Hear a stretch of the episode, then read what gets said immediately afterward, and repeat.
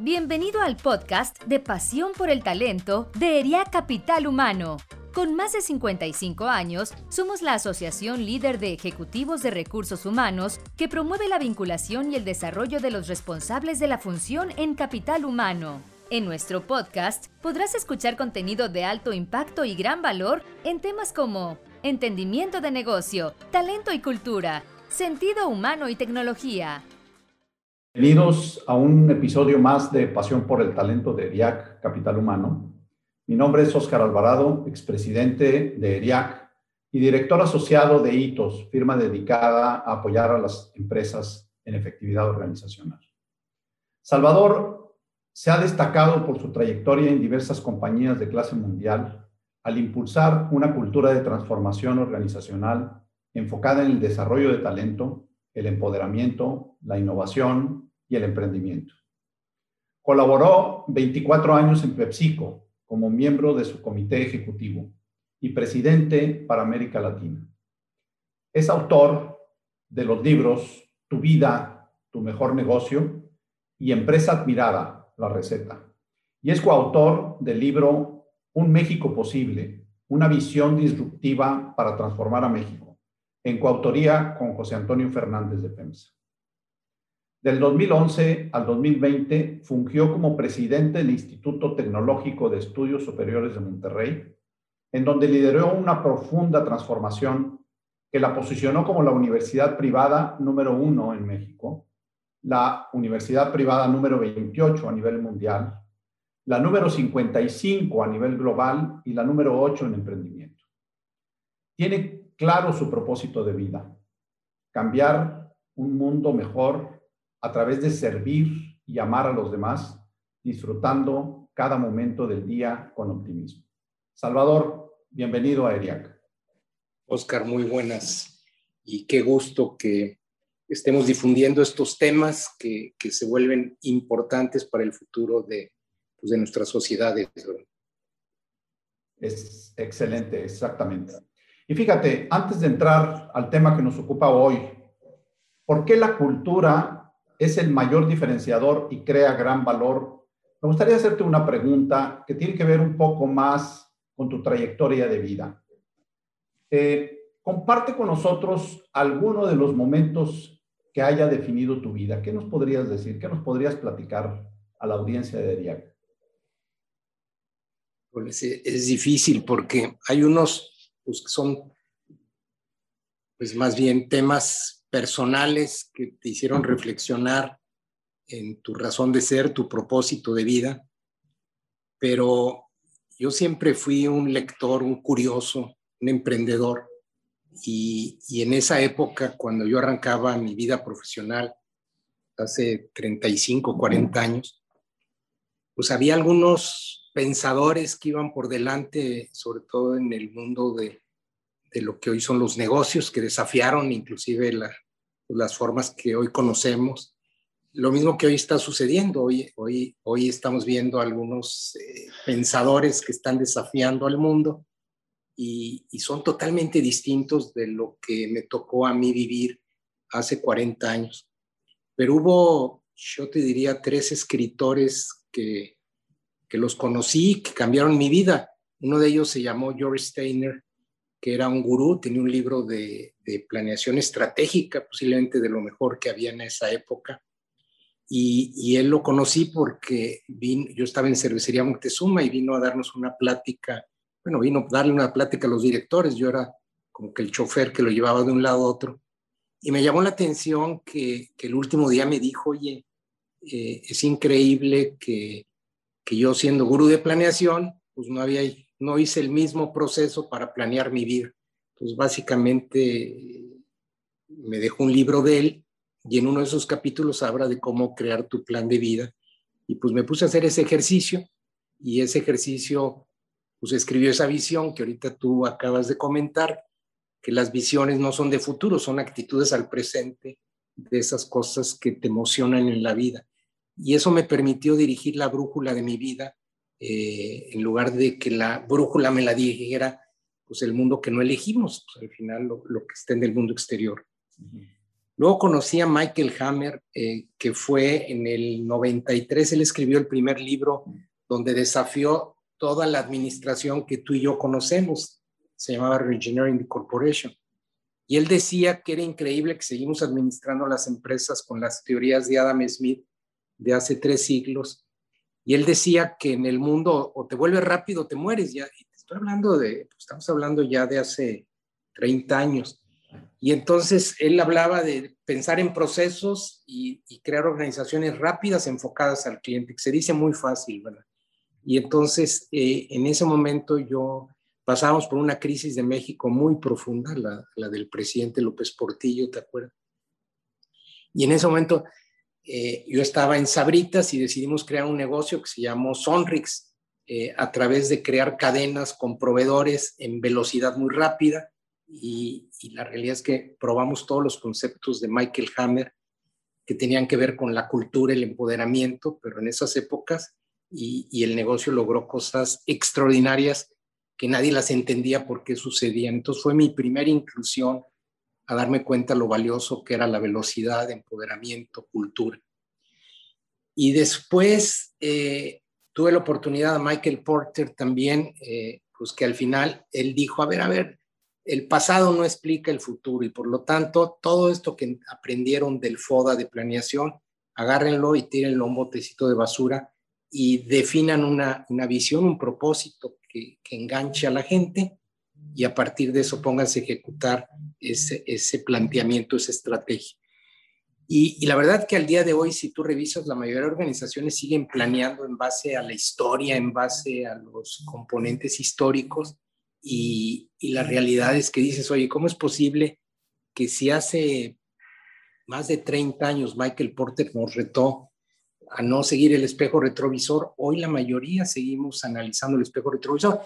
Pero ¿qué pasa con las empresas que no tienen espejo retrovisor, que deciden lanzar hoy? Pues no les queda más que irse para adelante y por eso vemos organizaciones moviéndose muy rápido y la mayoría muy, muy lentas porque traen un legado que no quieren dejar, que, se llama una resistencia al cambio. Entonces yo diría que estos, estos tres pensadores, pues después llegué a Monterrey hace, hace más de 23 años eh, a dirigir Gamesa, una empresa que problemada, que no la querían mucho, muchos en PepsiCo y, y tuvimos la oportunidad de aplicar la misma metodología, alinear la, la visión, la organización y la cultura y pues en dos, tres años brinca Después me dieron Latinoamérica, hice lo mismo. Después ya me retiré a, mi proyecto personal de vida y, en el TEC pues apliqué exactamente la misma metodología, que es tocar la cultura. Pero para tocar la cultura pues tienes que cambiar la organización y alinear también un sentido de propósito. Absolutamente. Hoy, valiosísimo lo que, lo que compartes, eh, eh, Salvador. Y fíjate que yo quiero conectar esto que me acabas de decir cuando tú lo decías, yo reflexionaba sobre una, algo en lo que yo creo mucho. Eh, desde hace algunos años eh, por ahí yo descubrí que hay dos formas de desarrollar a las personas y una tiene que ver con el desarrollo horizontal y la otra tiene que ver con el desarrollo vertical.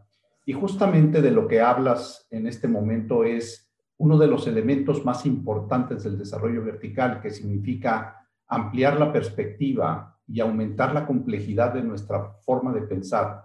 Entonces, lo que tú hacías o lo que tú hiciste en ese momento al buscar pensadores eh, que desafiaban el conocimiento, entonces, fue justamente eso, es cómo ir ampliando nuestra perspectiva, nuestro mindset, para tener un mayor poder para resolver cosas. Y eso, este, bueno, pues es, es algo que evidentemente también pocas organizaciones utilizan, pero que es una, una palanca de transformación muy importante. Muchas gracias por compartirlo, Salvador. Vamos a entrar en, en, materia. Eh, cuando uno busca en Google libros sobre cultura organizacional, la búsqueda nos arroja alrededor de 16 millones de resultados. Es una cantidad impresionante de información que habla sobre la cultura. Probablemente sea uno de los temas de management sobre los que más se escriben. Sin embargo, a mí me llamó mucho la atención un estudio muy reciente de Deloitte que dice que solo el 12% de las organizaciones encuestadas decían entender su cultura y un 19% creía tener la cultura correcta.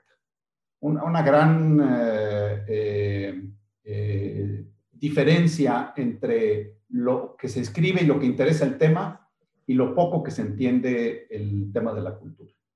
En tu opinión, Salvador, mi primera pregunta sería, ¿por qué es importante hablar de cultura organizacional? Mira, el, primer tema es que hoy, si no eres rápido y no ves al cliente como tu razón de ser, eh, donde todos nos desbordamos a superar expectativas, si no te mueves en esa dirección, alguien lo va a hacer y te va a sacar del mercado. Y no puedes tú hacerlo. El, el mundo al final, recordemos, pues es un mundo jerárquico, es un mundo en donde desde, si revisas la historia de la humanidad, pues siempre había el que te daba las órdenes, el que tomaba el riesgo, el castigo si fallabas. Pues, hoy las organizaciones así siguen. La, realidad es que estamos llenas de empleados, no de, no de gente que toma riesgo. Y, el líder al final eh, sigue pensando que él es el jefe y no, no se ha atrevido a cambiarle el mensaje de decir, no, no, no, espérenme, el verdadero jefe pues, es el cliente y si no, no respondemos muy rápidamente, pues nos vamos a morir. Eh, el tema es que se dice muy fácil cambiar esa cultura, pero arranca con el líder y el líder nunca le han dicho, el líder pues ha visto históricamente sus abuelos, sus padres, todos pues que llegaron al puesto y son jefes y la gente se acerca a decirle, jefe, ¿qué hago? Y bueno, pues lo estamos viendo inclusive a niveles gobiernos, este, estos líderes que al final pues no, no involucran, no generan contexto, no, no humanizan las organizaciones y entonces tocar esa cultura. Otro de los temas también es que nadie se da cuenta que eso crea valor los intangibles que eran un valor enorme en las... Y hoy la gente se enoja porque hay empresas que valen muchísimo dinero que no está reflejado en los balances, en los activos, pero es la cultura, es esa capacidad de innovar, de crear, de empoderar, que hace que, que la gente diga, yo quiero ser primero parte de una organización con propósito y, y después creas organizaciones muy rápidas, empoderadas. Correcto.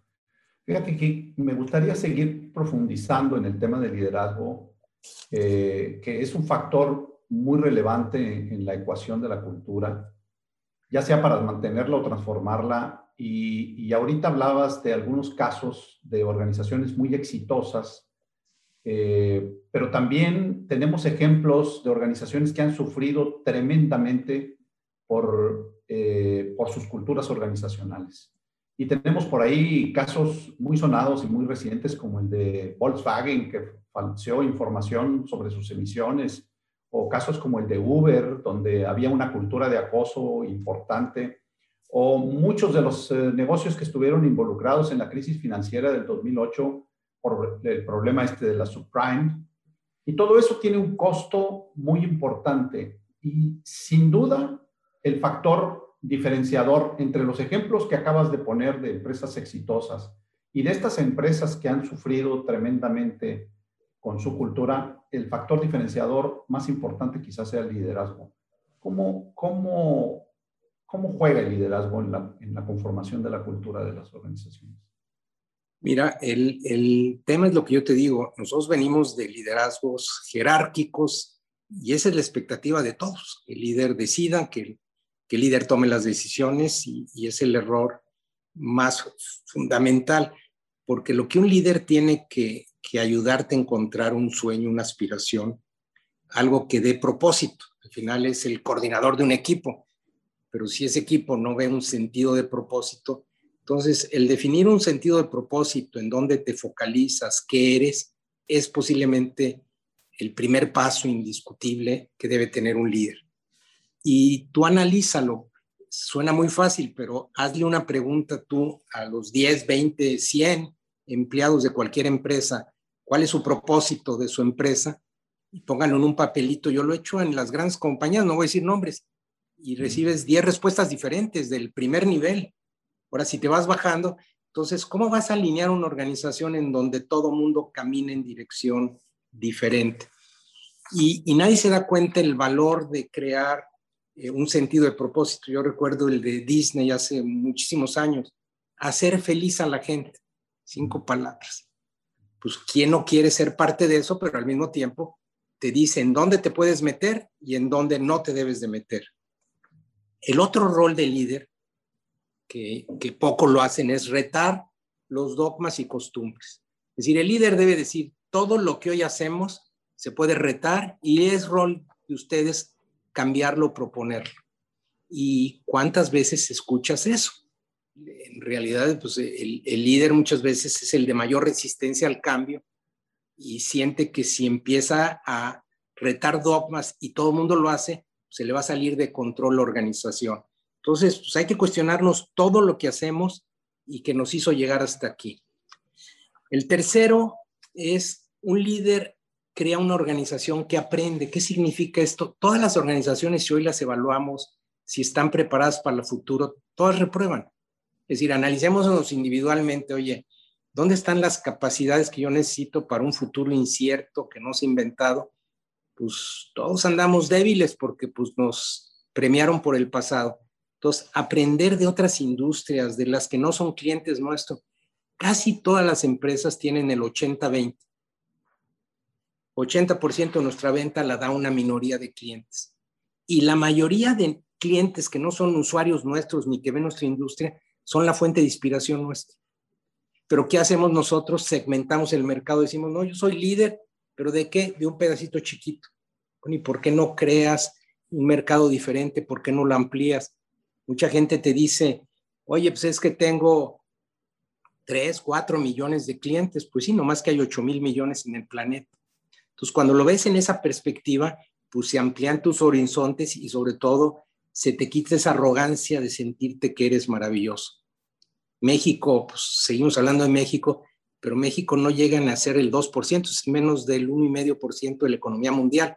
Entonces, si lo vieras desde esa perspectiva, pues el mundo es enorme lo que te queda.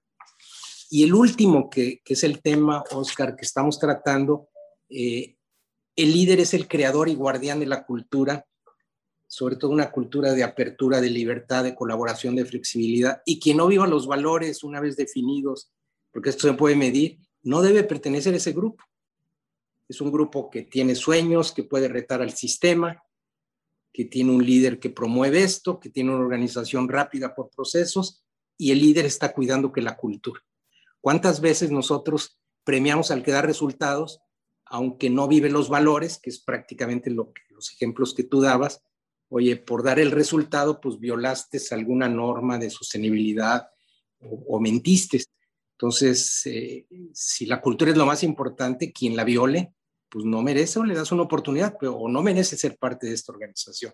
Entonces, yo te diría que esas características, si le preguntas tú a cualquier gente, evalúa a tu líder, a tu jefe, una de las cosas que yo hacía donde he estado es que me evalúen a mí.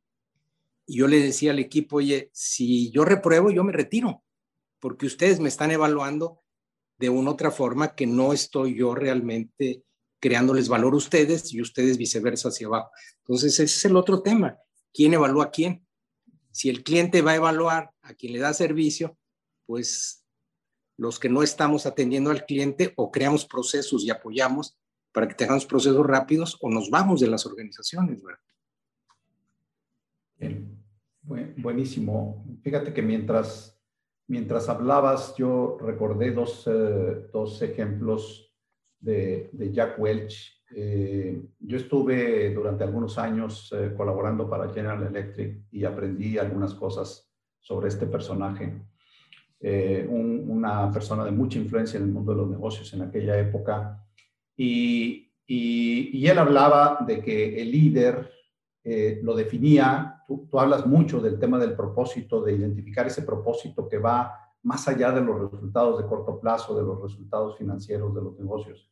Entonces él hablaba que el líder debía de ser el Chief Meaning Officer, o sea, lo calificaba como eso, ese es, el creador de sentido, el creador de significado para, para impulsar y motivar a la gente desde dentro, no, no necesariamente con la motivación externa. Y la otra cosa que hablaba él con mucha vehemencia era eso, la combinación entre el desempeño y los valores. Y privilegiaba el tema de los valores como algo que, sobre, que, era, que estaba por encima incluso de, de los resultados. Y eso es lo que hace una congruencia en una organización y, definitivamente le pone el sello y detona la, forma de vivir la cultura. Hablando, hablando de esa parte de los valores, eh, ¿por, qué, ¿por, qué, son tan relevantes? ¿Qué, qué, qué nos puedes decir alrededor del, tema de los valores? Mira, al final, eh, si tú analizas eh, cualquier negocio nuestro, consiste en que tenemos que movilizar personas con un propósito común si no, pues todos estaríamos dividiéndonos y perdiendo la energía. Y esto al final, eh, a diferencia de lo que sucedía hace 60 años, velocidad no era relevante. Hoy velocidad es todo.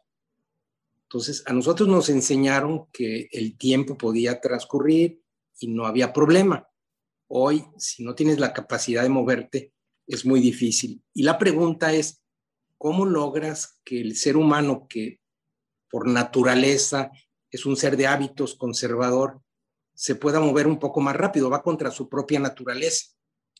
Entonces, lo que tú tienes que crear es una cultura en donde digas, a ver, el valor de la innovación es importante, el valor de la colaboración es importante. ¿Qué conductas yo quiero que queden en esta organización? Pones la conducta y después lo que debes decir, es, oye, en tu grupo de trabajo, en la organización, vivimos este valor y si no lo vives o repruebas, pues le jalas la oreja a alguien o te pones a hacer una acción y plan. Y, y cuando una organización vive los valores, lo que logra es que se mueve muy rápido. Acuérdate que al final el liderazgo hoy nos obliga a romper creencias, paradigmas, y el otro es organizaciones que te digan que el jefe decide, se van a morir. Nosotros decidimos. ¿Qué quiere decir? Que el último en hablar en una toma de decisiones es el jefe. Y el jefe lo que debe generar es las conversaciones y después unirse a la decisión del grupo. Absolutamente. Y, y sabes que cuesta mucho trabajo convertir precisamente a los valores en la guía, en el faro para tomar las decisiones. Ahorita hablaste también de algo que no me gustaría dejar pasar, Salvador. Hablaste del tema de las conversaciones y me llamó mucho la atención lo que dices. Yo hace poco hacía una reflexión con algún colega en el sentido de decir, las, en las organizaciones hay dos cosas que creo que hacen mucha falta. Uno es el nivel de awareness, o sea, darte cuenta exactamente dónde estás y cuáles son tus principales problemas, pero el otro tiene que ver con el nivel de, de las conversaciones. Y en ese sentido yo señalaba un par de cosas. O no se sabe cómo conversar, o hay temas que es importante tocar y que se evaden. Y entonces, ese es, eso es veneno desde mi punto de vista para, para la vida de una organización, para su desempeño y para su productividad. Entonces, uno de los trabajos desde mi punto de vista que hay que hacer mucho y que hay que impulsar muchísimo en la cultura es precisamente a generar conversaciones de valor, a tocar los temas álgidos, a, atacar precisamente los temas que duelen. Alrededor de eso. Hoy estamos en un entorno buca, volátil, incierto, complejo, ambiguo. ¿Cuáles serían las características de la cultura que mejor responde a cambios tan radicales como un contexto económico distinto, un cambio significativo en la estrategia del negocio, o esto que se nos vino de forma tan fuerte y repentina como el COVID? Bueno, la primera, Oscar, recuerda que el, cambio arrancó hace 35 años, nomás que nos hemos resistido con el nacimiento de Internet. Y, seguimos debatiendo en que el mundo presencial y el otro, y tuvimos la burbuja.com, que tuvo un colapso en el 2000 y muchos se ponían felices, y, y después otros 10 años con una evolución. Y la pandemia hoy quedó de manifiesto que la evolución digital como herramienta para un mundo sostenible va a estar y que la innovación pues, va a estar ahí por muchos años. Pero, pero sin duda, eh, los retos que hoy tenemos es que tenemos que cambiar más rápido que el mundo exterior.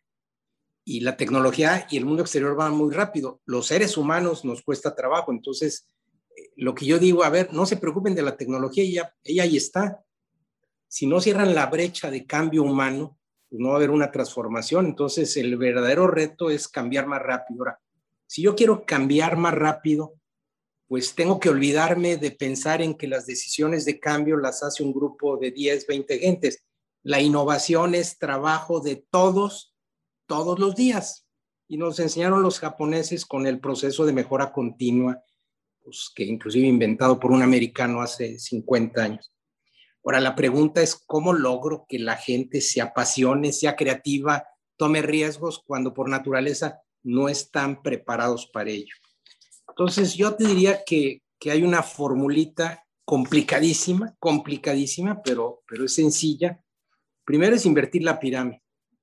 Es declarar, declarar que tú como tú eres un servidor, quítate el título de presidentes y director, internamente tú estás al servicio. Comenzando con decirle si tienes alguien que te da asistencia, porque posiblemente ya no lo requieres, decirle, si alguien te pide algo, la última prioridad soy yo. Primero atiendes al otro. Y la gente va a decir, no te entiendo. Pues sí, si yo estoy al servicio de los demás y invertir la pirámide, pues tengo que comprometerme. Y la segunda es que te evalúe la gente al revés. Y que cuando a ti te evalúen el equipo con el que tú estás apoyando y te evalúen mal, ah, públicamente digas, me voy a retirar. Pero lo digas públicamente y lo empiezas a permear. El otro es cómo creas ambientes para pensar diferente y estar en desacuerdo. Y la gente a veces no logra entender cuando dices, oye, vamos a tocar los espacios físicos, nadie tiene oficinas, eh, todas los mismas silla. La gente dice, ay, pues no es tan importante. Sí es importante porque creas el ambiente para que no haya diferencias de, pues yo soy director, tú eres tal, porque la gente se inhibe.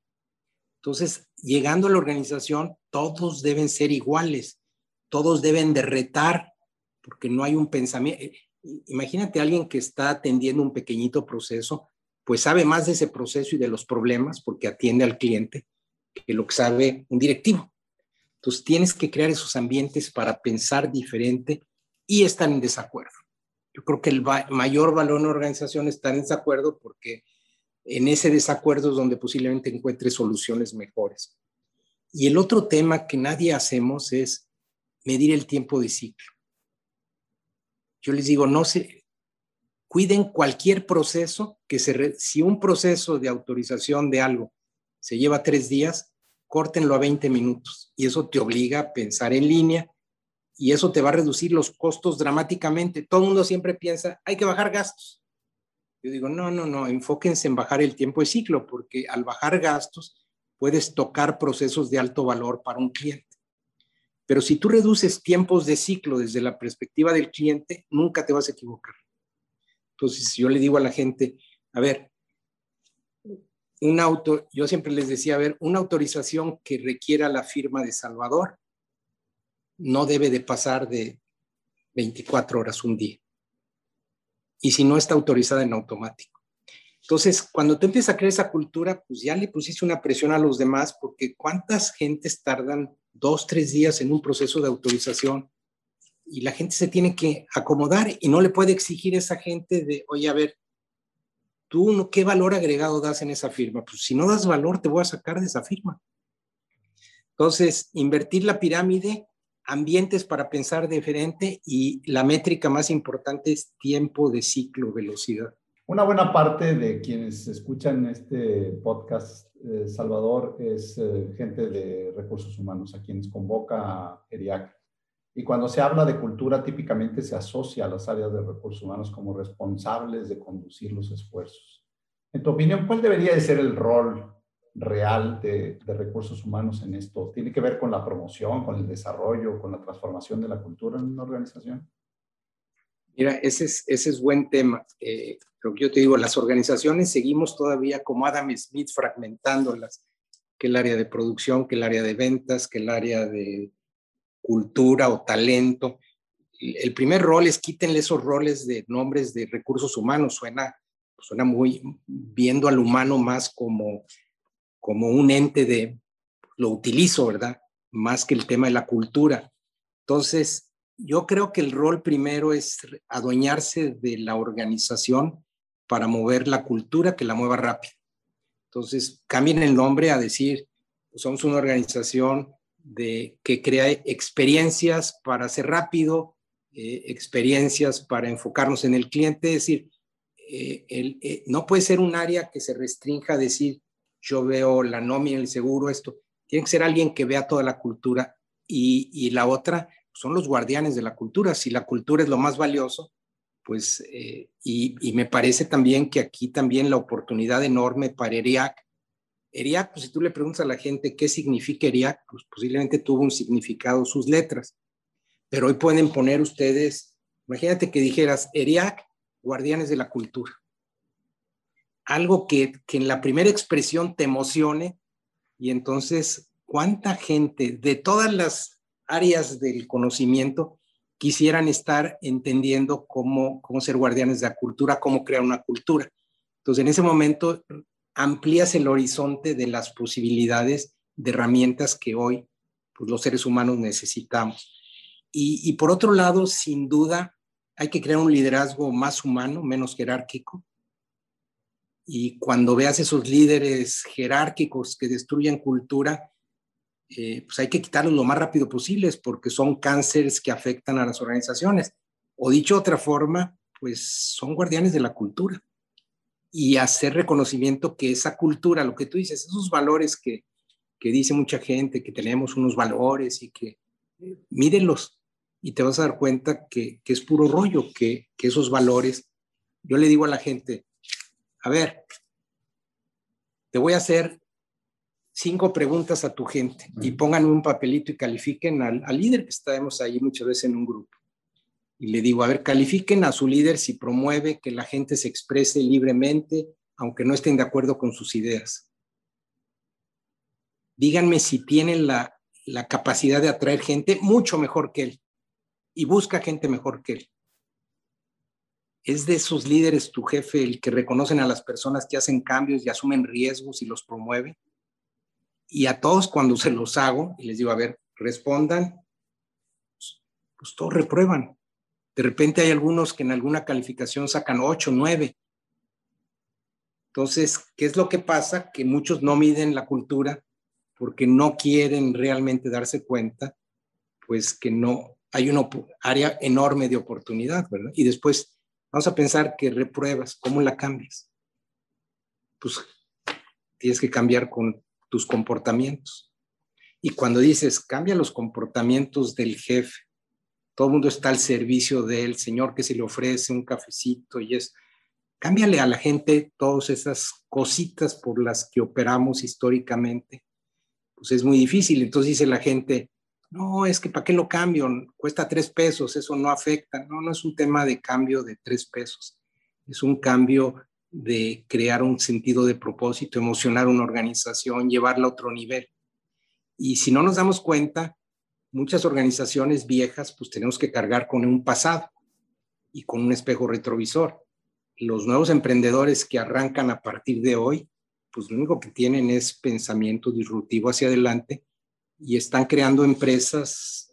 Hoy veía, o ayer veía el periódico este de, de de René Lankenau, y decía, oye, este Kavak, esta empresa de, renta, de, de compraventa de autos, ya vale más económicamente que Alfa. Y, no existía hace tres años, ¿verdad?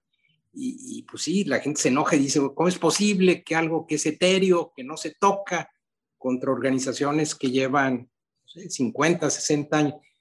Pues sí, nos podrá dar mucho coraje, pero, pero es tener organizaciones que tienen sentido de propósito, que son simples, que ven al mundo diferente, que rompen fronteras. Nos estamos acercando al final de, la charla, Salvador. Este, hace rato hablabas mucho de, las personas y, creo que has dado algunos, algo de información y has dado algunas respuestas y comentarios interesantes acerca de esto, pero ¿qué más habría que hacer para sumar a las personas, para que se sumen a la cultura o para que ayuden en su proceso de, adaptación y de transformación? Sí, mira, lo, más sencillo es, eh, pues primero, sentarse a definir un sentido de propósito de lo que hacemos. Y, eso es un reto enorme porque lo más probable es que después que lo escribas va a haber muchas actividades que vas a tener que quitar, muchas cosas que haces que tienes que vender o deshacerte de activos. Pues mucha gente no le gusta crear este sentido de propósito porque implica elegir y el elegir implica quitarte muchos distractores porque el tiempo requiere focalizar. Eh, el otro tema que es importante es escribir, no los valores, porque todo mundo los escribe, innovación, colaboración, integridad. A ver, ¿qué conducta es la que yo quisiera?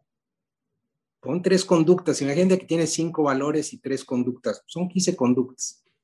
Evalúala. Pues la, hoy por tecnología, pues la pones y, y haces agrupamientos para mantenerlo anónimo de siete, ocho. Entonces tú puedes decir, mira, esta persona no está viviendo en este grupo la cultura, porque el otro tema es una mentira que una organización tiene cultura, la definen muchos líderes. Entonces, la primera vez que yo recuerdo que lo evaluamos en el TEC, pues la realidad es que no hay un TEC. De repente en Guadalajara, en Monterrey, en todos lados eran comportamientos y los promedios no sirven para nada, porque decías, a ver, a ver, a ver, aquí hay una calificación media, pero este grupo tiene una calificación enorme y es la misma organización y atrás hay una persona. Entonces empieza a reconocer a esos líderes que hacen toda diferencia y los demás calladitos en corto en sus eh, procesos de evaluación. Yo lo que digo también en los procesos de evaluación cada año que, que defines unos objetivos, 50% ponlo al tema de cultura y personal y desarrollo de talento. Entonces, cuando alguien dice, no, no está ahí metido, no, no, no, mínimo el 50%. Entonces también mandas un mensaje de, a ver, a ver, a ver, esto es importante. No es nomás obtener tus resultados, sino cómo construyes cultura, talento, desarrollos. Entonces, e, es bastante más fácil, Oscar, de lo que parece. Lo que pasa es que implica cambiar la forma eh, de los líderes, de los, de los jefes. Y el otro tema también, que es el reto para ERIAC, es pues la gente que hoy tenemos en las áreas de recursos humanos fue preparada para otro mundo viejo. Entonces también, ¿cómo preparar? Es decir, está muy fácil lo que yo estoy diciendo, pero te tienes que enfrentar con estos líderes, ayudarles, cambiar la organización, meterte a todo el proceso. Y además, literalmente las organizaciones son un sentido de propósito y manejamos dos cosas, dineros y personas. Y por mucho las personas son más importantes que el dinero. Entonces, ¿cómo haces que ese componente propósito, dinero, recursos, personas, jale. Y es cultura, es, es levantarte en la mañana diciendo, yo quiero ser parte de esto. Es correcto. Y tomar riesgos y premiar los riesgos. Premiar, más bien, eh, premiar al que toma riesgos aunque tropiece, porque hay aprendizaje. ¿Y cuántos realmente dices, oye, ha sido promovido tres veces y llegó a director general? Y yo les digo, a ver, ¿Qué ha hecho disruptivo? ¿Cuántos errores tiene? Qué buena pregunta, pues ninguno. Entonces llegó por complacencia. Pues cómo va a atreverse esa persona a generar cambio ahora. Claro, absolutamente, absolutamente, absolutamente. Y, una característica de esto que, de esto que, eh, que nos dice Salvador es también para poder gestar ese cambio eh, hay que acabar un poco, hay que bajarle al tema de la arrogancia y que cada vez aparezca más el tema de la humildad, porque eso es lo que nos permite escuchar, reconocer que estamos, que tenemos que ajustar cosas, que reconocer que podemos, que eh, podíamos haber estado equivocados, en fin, o sea, la humildad es una característica también del cambio y de la transformación. Yo quiero hacerte una, una pregunta que, que seguramente eh, tú vas a tener una, una claridad para responderla en este sentido, y es, ¿cuál ha sido el legado que has buscado dejar en las organizaciones para las que has colaborado y qué impacto crees haber logrado, Salvador? Mira, sin duda, eh, yo no, yo, yo siempre pensé que debía controlar mi vida fuera de una empresa. Inclusive desde que salí dije que yo no iba a trabajar para nadie. Y, desde que estuve los, ya tenía 40, 45 años, ya quería salirme de PepsiCo, quería dedicarme a otras cosas. Y me daban premios y nuevos puestos, y por lo único que me quedaba era por la capacidad de influir en crear organizaciones humanas. Entonces, a mí me hubieran corrido si no daba crecimiento en ventas y en utilidades y ta, ta, ta. Y ese era el incentivo posiblemente porque me palomeaba. A mí mi incentivo es cómo estaba el clima laboral. Es decir, cómo estaba la, la gente, el engagement, era mi único premio. Y si eso se daba, curiosamente, pues los otros indicadores iban maravillosos. Entonces nadie se da cuenta que tocando esas piezas, pues mueves todos los indicadores que a lo mejor son los tradicionales en una organización.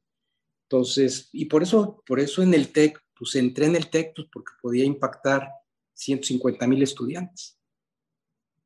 Y una cultura en, en los medios educativos, la educación está muy atrasada, entonces, pues sí, evolucionamos, pero evolucionamos en un mundo que yo esperaría que después de la pandemia las organizaciones más grandes del mundo sean las que den contenidos y autoaprendizaje gratis para todo el planeta, ¿verdad? Pero, pero sí, sin lugar a dudas, este, ver seres humanos realizados, que cuestionan, que tienen sentido de propósito y poder influenciar, bueno, pues es parte de la visión que, que leías al inicio. Y la otra, yo amo los conflictos porque los conflictos vienen de problemas que nos llegan, como la pandemia o, el gobierno que hoy tenemos, o oportunidades, las que tú inventas para crear un mundo mejor. Pero lo único que puedes manejar es energía positiva. Lo, lo que te corresponde a ti como líder, pues es manejar una energía positiva, porque si la desgastas en energía negativa, pues pierdes la, el engagement, pierdes todo esto en una organización. Entonces, en lugar de asustarnos del conflicto, amemos el conflicto porque de aquí a que no sea nuestro último día en la tierra, pues vamos a vivir conflictos, ocasionados externamente muchos, pero también nosotros hay que meternos también en, oportunidades, ¿verdad? Crear problemas. Y, resolverlos, eh, Salvador, eh, da una, una gran satisfacción y aumenta nuestra capacidad de, de interactuar, nuestro poder para, para navegar en, en, este mundo complejo y para aportar valor precisamente, ¿verdad? Porque nos hace cada vez mejores, cada vez que resolvemos un conflicto, algo bueno le dejamos a, a, la, a la, empresa o a, la humanidad. Eh, ha sido placer enorme, no quisiera yo que terminara esta charla contigo, valiosísima. Este, yo, yo tomo también eh, que mucho de lo que dices, mucho de la forma en la que, en la que piensas, son, eh, son temas que tienen que ver con la gente, que tienen que ver con las personas y, y la profesión de recursos humanos, que, que, ya sé que no te gusta tanto que le diga recursos humanos. Talento, talento, cultura, mira, talento. Talento y cultura. La, y, y, todos los profesionales de talento y cultura, pues eso es justamente nuestra, nuestra, lo, acerca de las cosas que tenemos que tener cuidado. Entonces, es, es, uh, es fascinante haber tenido esta charla contigo, Salvador. Te agradecemos mucho. No, pues gracias, tiempo. gracias, Oscar, y gracias, Eriac, por, por esta estupenda idea. Valísimo. Ah, y una, y una cosa que me faltaba. Prometiste ser disruptivo y sin duda lo ha sido. Muchas gracias por tus ideas. Gracias. No, pues gracias, Oscar. Hasta luego. Gracias por habernos escuchado. Te invitamos a seguir nuestro podcast en Spotify, Apple Podcast y Google Podcast. También puedes seguirnos en nuestras redes sociales. Encuéntranos como ERIAC Capital Humano. Te esperamos en el siguiente episodio de Pasión por el Talento.